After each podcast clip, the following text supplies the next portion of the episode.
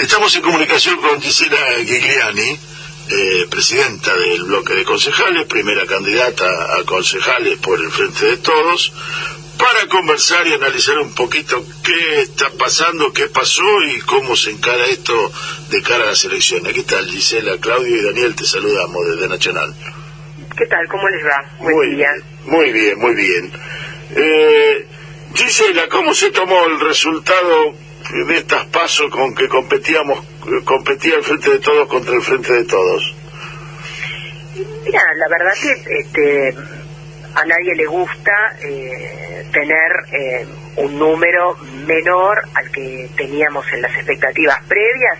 Y hablo a nivel general, eh, no estoy hablando solo de Bahía Blanca, provincia, nación, lo pasado en las otras provincias, este, lo que nos pasó en la sexta, que, que, salvo Montermoso y ahí Suárez que quedó muy finito, el resto todo viró a un voto que no fue favorable al espacio político nuestro, pero mmm, la verdad que en el espacio político, en el frente de todos, eh, si hay algo que nos caracteriza es, es, poner la cara, poner el cuerpo, seguir hablando y, y, registrar lo que lo que dicen las y los votantes, ¿no? Eh, acá no no es una cuestión de enojarse, es cuestión de de reflexionar, pensar por ahí eh, si tal vez este, se deberían haber tomado otras medidas. Nosotros, por supuesto, desde lo local es otra la situación, no somos gobierno, pero bueno, la gestión de la pandemia fue algo muy duro eh, para nación y para provincia. Eh, se tomaron decisiones que seguramente fueron antipáticas, pero bueno, también con el desconocimiento en ese momento de lo que podía llegar a ocurrir si uno dejaba eh, las cosas un poco libradas a las responsabilidades individuales, como tanto pregonan quienes no han tenido nunca una responsabilidad, ni cuando gobernaron, ni ahora cuando son oposición. Entonces, me parece que hay que tomar esa lectura, hacerla concienzudamente, genera ruido interno, discusión, nosotros somos un frente, no hay una homogeneización de, del pensamiento y bueno, eh, creo que hubo como una revolución inicial que para mí es sana hacia adentro y también hacia afuera porque es de cara a la ciudadanía. Acá no se oculta nada y bueno, creo que vamos a salir fortalecidos y estoy absolutamente convencida, como el resto de mis compañeros y compañeras del espacio del Frente de Todos, que el rumbo que, que va a tomar el país y va a tomar la provincia es con las políticas que nos incluyen a todos y a todas y esas políticas son las que empezó y seguirá implementando en este tránsito mucho más tranquilo del momento de la pandemia del frente de todos. De eso a mí no me caben dudas. Sí, bueno, a nivel nacional y a nivel provincial, donde se gobierno, la revolución eh, tuvo consecuencias y, las consecuencias fueron cambios de gabinete, formatos diferentes, planteo de, de comunicación distinta. Eh, esa revolución en un, se vivió hacia adentro en el frente de todos en Bahía, eh, al no ser gobierno, la visibilidad es mucho menor y no hay gabinete para cambiar y, y reacomodar el discurso por los mismos candidatos que se le exigen cosas. ¿Cómo, cómo se vivió adentro del frente en Bahía Blanca? Mira, nosotros el lunes posterior al domingo de las elecciones eh, ya estábamos sentados a la noche compartiendo una reunión y analizando y seguimos analizando durante toda la semana y, y, han seguido las reuniones y nosotros estamos hablando con algunos de los espacios del frente que, que levantaron por ahí más la voz que otros, pero hablamos con todos y con todas, eh, ajustando, pensando eh, en qué deberíamos por ahí eh, precisarnos o enfocarnos más o cuáles pueden haber sido algunos de los motivos por que algunos compañeros o compañeros no fueron a votar, podían estar enojados o enojadas. A ver, eh, cuando hay un cierre de listas, siempre quedan estas situaciones que a veces este, algunos las expresan más y otros menos. Lo que yo en lo personal, eso sí lo digo en lo personal, como dirigente del Frente de Todos, no comparto que esas diferencias hagan que uno o una vaya a otro espacio. Creo que las discusiones siempre son adentro, pero bueno, este, creo que también este, cada tiene derecho a expresarse como quiere. Tampoco es una cuestión de censurar a nadie. Por eso, pero bueno, digo, son formas de trabajar. Eh, yo he recibido mensajes, por ejemplo, de dos de dos grupos, no espacios políticos, pero sí personas que eh, yo sé que están convencidos de, de, de, de, su anclaje en el frente de todos, con alguna observación de, mira, no fuimos a votar por tal razón, bueno, nos juntamos, lo hablamos, lo discutimos, me parece que, que estas situaciones también hacen que pase la zaranda, ¿viste? Y bueno, y esto se mueva y siempre surgen cosas positivas. Yo del domingo a la fecha he tenido algunas reuniones muy positivas, muy enriquecedoras, no solamente desde lo personal por esta coyuntura electoral, digo de lo que significa un espacio político que quiere ser una opción clara de gobierno en el 23 y que cree profundamente que hay otra ciudad posible. Justamente, Gisela, eh, Claudio Angelini te saluda, buenos días. ¿Qué haces? ¿Cómo estás? Eh, justamente eh, en torno a lo que estás diciendo, de pronto una de las razones, una de ellas puede haber sido, del resultado puede haber sido que no se transmitió el mensaje de, de lo que se pretende con claridad o de, de la manera que todos lo entiendan. De cara a noviembre y también de cara a 2023, ¿qué cambio habría que introducir en el mensaje que el Frente de Todos emite hacia el electorado? Mira, nosotros en esta campaña lo que intentamos de manera muy fuerte, muy tosudamente y con mucha intensidad es hablar de lo local. Y la verdad que no lo logramos. Ustedes saben que el candidato del oficialismo no, no, casi no, no apareció o aparecía en situaciones en las cuales no podíamos confrontar los modelos que nosotros pensamos de gestión diferente para la ciudad y lo que nosotros pensábamos. Eh, intentaron nacionalizar y lo lograron eh, la campaña, en eso ustedes saben que fue, o sea, uno está sentado acá en Bahía Blanca y mira lo que pasa en capital, que no digo que esté mal, pero sí digo que había cosas para discutir de la ciudad muy interesantes y que nosotros propusimos. Deberemos redoblar el esfuerzo y la estrategia, pensarla. Yo no soy una especialista en comunicación, pero me parece que, que bueno, que hay que repensarlo y sé que hay gente que está eh, analizando esas cuestiones para poder anclar también en lo local, porque yo te voy a decir algo que me pasó el día lunes pasado, llovió el fin de semana, y yo recibía mensajes de sectores de la ciudad que me decían no tenemos respuesta del delegado, no tenemos respuesta de esto, no tenemos respuesta del otro, personas por ahí que no son afines a nuestro espacio político. Entonces dije, bueno, algo pasa acá, ¿no? Porque si no nos acompañaron con el voto, pero llovió, se inundó y estoy recibiendo este mensaje. Digo, bueno, habrá que explicar más, yo en general digo siempre que la campaña puede tener una cosa que es la más mediática, la que se puede ver en redes, la que uno va mostrando, pero también hay toda otra parte que no se ve, que es las reuniones que uno va teniendo, que son muy interesantes, eh, en espacios donde no siempre es este, favorable a, a, uno o a una. ¿no? Entonces, bueno, yo creo que vamos a tener que profundizar eso, pues yo creo realmente en la política y creo que no hay manera, no hay manera si no profundizamos ese diálogo. Y bueno, habrá que hablar más. Nosotros hemos tenido que gobernar nación y provincia, como decimos siempre, con aciertos y con errores también.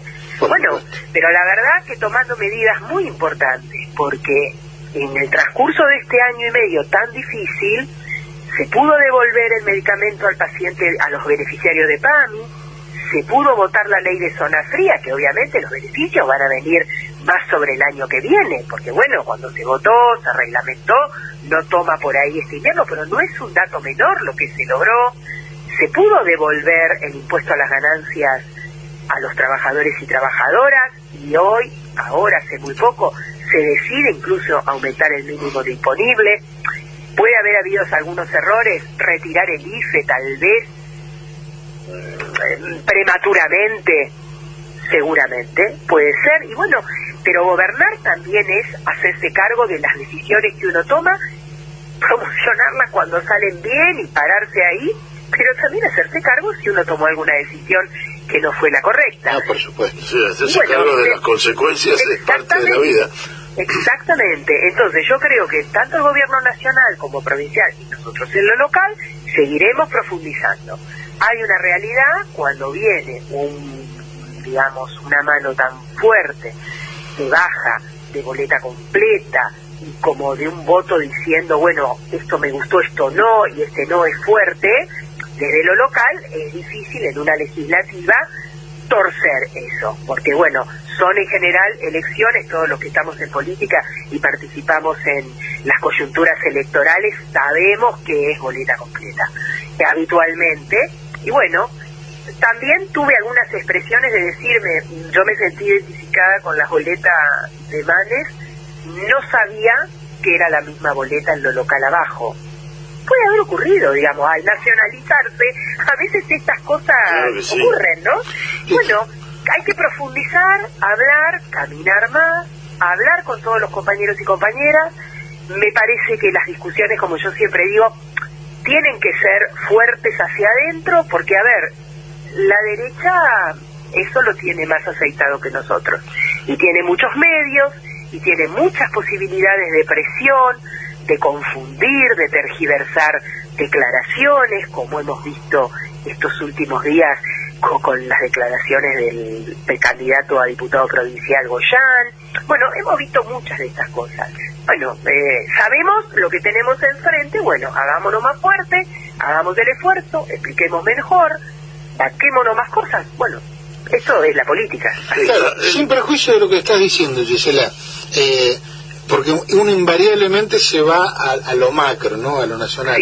Pero volviendo al pago chico, volviendo a, lo particular de Bahía Blanca, eh, más allá de la forma de comunicarlo, que como vos decís, vos no sos experta en comunicación, pero ¿de qué temas hay que hablar en Bahía Blanca? ¿De qué temas a futuro hay que hablarle al electorado en Bahía Blanca para que la propuesta se transforme en apetecible, ¿no? Mira, nosotros las cosas que planteamos son cosas que recolectamos en el transcurso no de 15 días antes de iniciar una campaña, de lo que uno viene viendo en el trabajo en el consejo, en el recorrido con los compañeros y las compañeras que están en, asistiendo, digamos, en, la cuestión de la pandemia. Hay cosas macro como nosotros las cuestiones salariales, ese tipo de beneficios, podemos acompañar el reclamo, no lo podemos modificar desde acá. Eso está claro pero sí podemos plantear, por ejemplo, el tema de salud a nosotros nos preocupa y lo vamos a seguir diciendo. Cierran las unidades sanitarias. Cierran las unidades sanitarias y no ofrecen una alternativa de atención al proceso de salud o enfermedad en cercanía donde viven las personas, donde viven los ciudadanos y las ciudadanas. El día ayer fue, hoy es sábado, ayer viernes, creo que el jueves o el viernes, llamaron a las promotoras de salud que tienen convenio con el Ministerio de Salud de la Nación, que es quien envía los fondos, y le había asegurado el convenio hasta diciembre, son cinco promotoras, y le dijeron que el 30 de septiembre era el último día que trabajaban. Esto es otra cosa que se desprende atacando el primer nivel de atención que son las unidades sanitarias. Eso para nosotros es importantísimo. Otro tema que no queremos dejar de mencionar tiene que ver con lo medioambiental y pedir que definitivamente se instale y funcione el tribunal que tiene que ver de faltas con competencia local en lo medioambiental. Siempre estamos hablando del polo, de los peligros, no peligros, de cómo mejorar esto, de cómo se vierten efluentes o contaminación, etcétera. Bueno, tenemos que poder lograr implementar esto. Alcohol cero, nosotros queremos que se sancione la ordenanza, que es un proyecto enviado por el oficialismo y que lo tienen cajoneado. Estamos viendo el alto nivel de siniestralidad de accidentes que hay todos los días en la ciudad, porque esto es una constante. Por supuesto que en algunos ha dado el alcoholemia cero, pero no importa. Es un tema muy, muy importante a tratar. Queremos saber y que se, sean transparentes los fondos del fondo educativo. Queremos ver bien a dónde van, que no se usen discrecionalmente. Ahora estamos viendo que están mostrando y paseando por las escuelas mostrando las obras. Bienvenido, pero se podrían haber hecho muchas más, porque el fondo era muchísimo. Lo que ha pasado con la cultura, lo que ha pasado, este, mm, digamos, en lo local nosotros con el tema del empleo joven. Esto quedó desarticulado en la municipalidad. Nosotros tenemos un programa del primer empleo, no del empleo joven, del primer empleo de los chicos y las chicas, que es donde más fuerte está golpeando la tasa de desocupación y mucho más en las mujeres. Bueno, cómo armar un programa que puede ser local para trabajar en esto.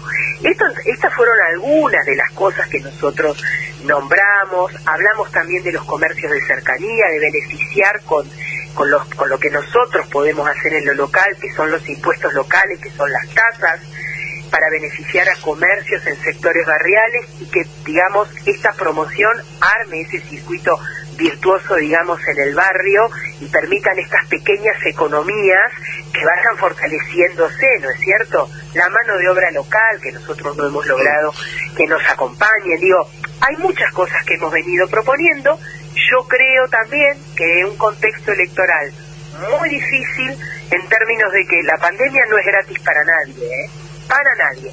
Hablo desde lo emocional, desde la salud mental, digamos, estas cuestiones y ha sido como un voto más visceral. La política es pasión y es razón. ¿eh? No es mejor ni una cosa ni la otra, son las dos cosas. Bueno, ha sido un voto más visceral y nosotros de eso tenemos que notar, eh, tomar nota fuerte y bueno, estas cosas que hablamos, poder transmitirlas, pero por ahí necesitan decir nosotras, bueno, tenemos que estar más cerca. la, vicepresidenta dijo que criticó que no se había dado el debate y la, los medios de prensa se ofendieron porque ellos habían dado el debate. ¿Crees que va a ser posible o tenés esperanza de que sea posible un debate entre candidatos en esta etapa? Mira, yo creo que debería ser una obligación, debería ser una obligación, eh, no digo como obligación legal, no estoy hablando de eso, digo una obligación desde lo político, ¿no? De, poder todos los espacios contar y hablar, eh, no lo veo, claramente no lo veo, pero bueno, por ahí tenemos esa suerte y podamos eh, hablar con el eh, candidato del oficialismo, que llamativamente dijo voy a trabajar por alcohol cero. Bueno, yo insisto, alcohol cero es un proyecto de Cambiemos que está durmiendo en el Consejo Deliberante desde marzo del 2020. Digo, no nos tomen el pelo con estas cosas. También dijo que la sociedad les había premiado de la gestión sobre la pandemia que habían hecho. Mira, ¿Cuál es esa gestión? ¿Cómo le.? No, es, a ver, yo te voy a decir, es, algo mm, que a mí me enoja mucho. Me enoja mucho porque creo que nosotros fuimos como medidos en la pandemia, medidos de, de, controlar, de ver qué decíamos, qué no hacíamos, pues nosotros estábamos convencidos que las decisiones de nación y de provincia que se hicieron eran las correctas para ese momento. Si hoy vos me hablás con todo lo que sabemos, hoy capaz que con el diario del lunes uno toma otras decisiones. Pero bueno, hay que hacerse cargo del momento, político, social y epidemiológico sanitario que teníamos. Entonces, acá la única gestión de la pandemia fue cada vez que el gobernador planteaba alguna cosa, era correr en la vara y el eje de análisis y pedir que se abra una cosa, dos, tres, cuatro. Nunca se dijo cómo, nunca se dijo de qué manera, nunca se dijo con qué recursos, con qué formas de control, con qué políticas de cuidado iba a aportar la municipalidad. Entonces, la verdad que yo ya eso no lo quiero discutir más, voy a seguir pensando que se la llevaron en alguna parte de arriba, en buena parte de arriba, pero también estoy convencida que la gestión de Kisilov de la pandemia, nació por supuesto, pero estoy hablando de Kisilov porque es quien implementó el sistema de fases y todo lo que había que trabajar, puso mucho dinero también en la provincia, muchísimo, fortaleciendo el sistema sanitario. Este, yo creo que fue de muy bueno para arriba, analizado siempre en cada momento eh, político, social, económico y epidemiológico. Hoy estamos entrando octubre de una manera absolutamente distinta a lo que pensábamos cuando estábamos en octubre del año pasado. Mm. O sea, es otro panorama. Bienvenido y que podamos estar como saliendo de esta situación. Pero también me recalcar algo. Todos los de Cambiemos, todos, a nivel nacional, en distintas provincias, y Horacio Rodríguez Larreta se la pasaron diciendo que había que comprar vacunas y que iban a hacer eso y que el gobierno nacional era un desastre lo que estaba haciendo. Bueno, no solamente el gobierno nacional, ya estamos llegando a los 70 millones de vacunas en el país, sino que el gobernador de la provincia de Buenos Aires fue el único que gestionó de manera eficiente, que compró las dosis de cancino, que son monodosis, que son ideales para aplicar en determinados grupos etarios por particularidades especiales, y las puso a disposición del gobierno nacional. Entonces a mí, viste, yo me baso en esos hechos. Después hay cuestiones políticas. Tal vez, como yo vengo del ámbito de la salud, tal vez siento que en algunas cuestiones sanitarias debería haber habido un límite ético de discusión. Porque hay gente que la pasa mal, no solamente porque perdió a sus familiares, sino porque de qué manera salir a hablar así livianamente cuando comienza la pandemia y uno no sabía si en la ciudad cómo nos iba a afectar, si nuestro sistema de salud que se iba fortaleciendo iba a poder sostener digamos, la atención de los vecinos y las vecinas, mirando lo que pasaba en otros países, que, era como abrumador pensar que nos podía pasar algo así. Entonces creo que debería haber habido un límite ético. Evidentemente no tienen ningún interés, un interés, de plantear una discusión, por lo menos en los sanitarios, desde ese punto de vista. Entonces, bueno, para ellos vale todo, para nosotros no. Muy bien. Gisela, te agradecemos muchísimo tu tiempo de hoy sábado eh, volveremos a molestar en medio de la campaña y mantenemos el contacto abierto. Dale, seguro. Un abrazo y gracias. Muchas gracias, un abrazo. Un abrazo. Hasta luego, chao. Era Gisela Gigliani, la presidenta del bloque del Frente de Todos en el Consejo Deliberante de Bahía Blanca.